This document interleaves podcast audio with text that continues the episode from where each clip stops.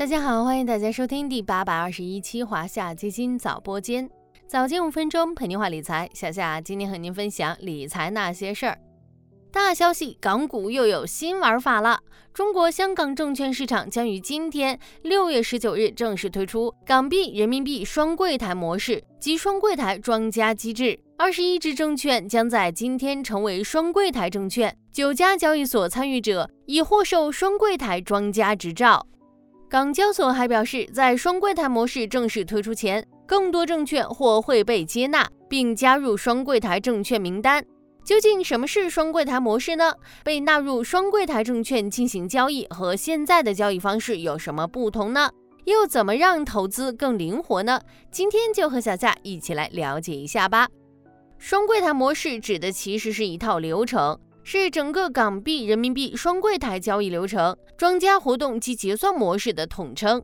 在双柜台模式下，合资格证券同时拥有港币和人民币两个交易柜台，投资者既可以用港币进行买卖和结算，也可以用人民币买卖结算。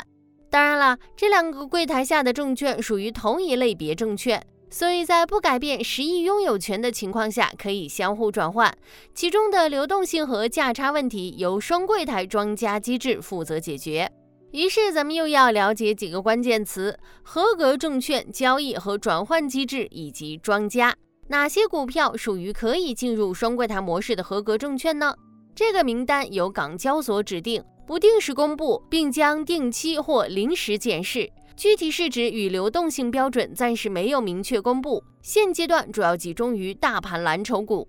那么双柜台模式的交易机制是怎么规定的呢？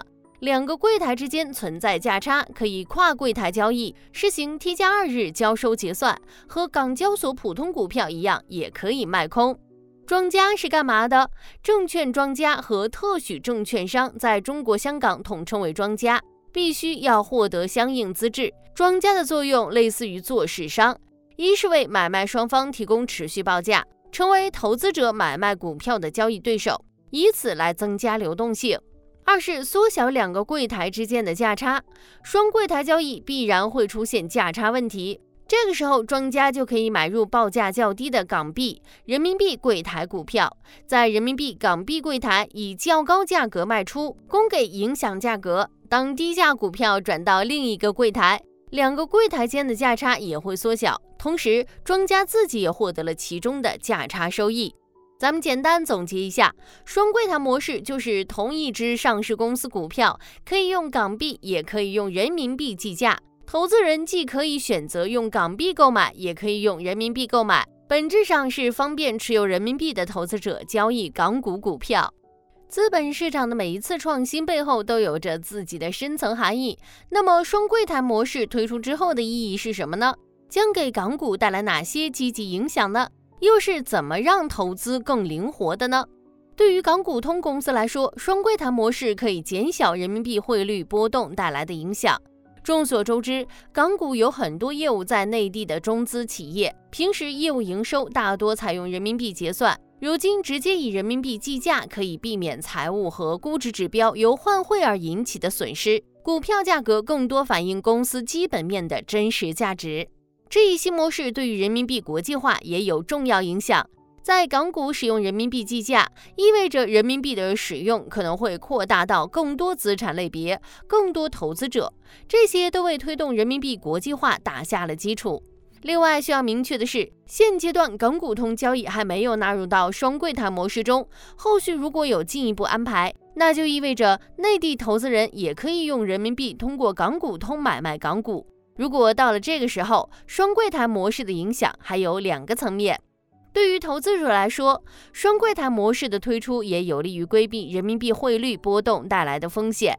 此前港股通都是以港币计价，人民币交收。投资者在持有港股通股票期间，会承担人民币对港币汇率的波动，而双柜台模式可以直接选择用人民币计价和交收，就可以很大程度上降低这一风险。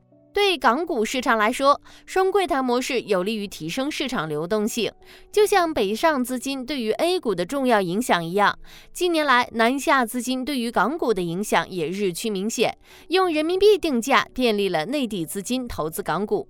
那么，未来将吸引更多内地投资者参与港股通交易，从而提升港股市场的活跃度。总之，双柜台模式对于港股的影响是多方面的。咱们之前也聊过很多次，当前港股市场处于估值低位，随着卖空成交占比抬升，恒生指数进入超卖区间，风险溢价明显抬升。虽然短期内不排除指数仍有震荡，但持续长期更低的可能性不大。下半年港股可能会逐步向上。感兴趣的小伙伴不妨关注华夏中证港股通五零 ETF。发起式连接，A 类代码零幺八七二幺，C 类代码零幺八七二二。这支新基金的发行期为六月十九日到七月四日。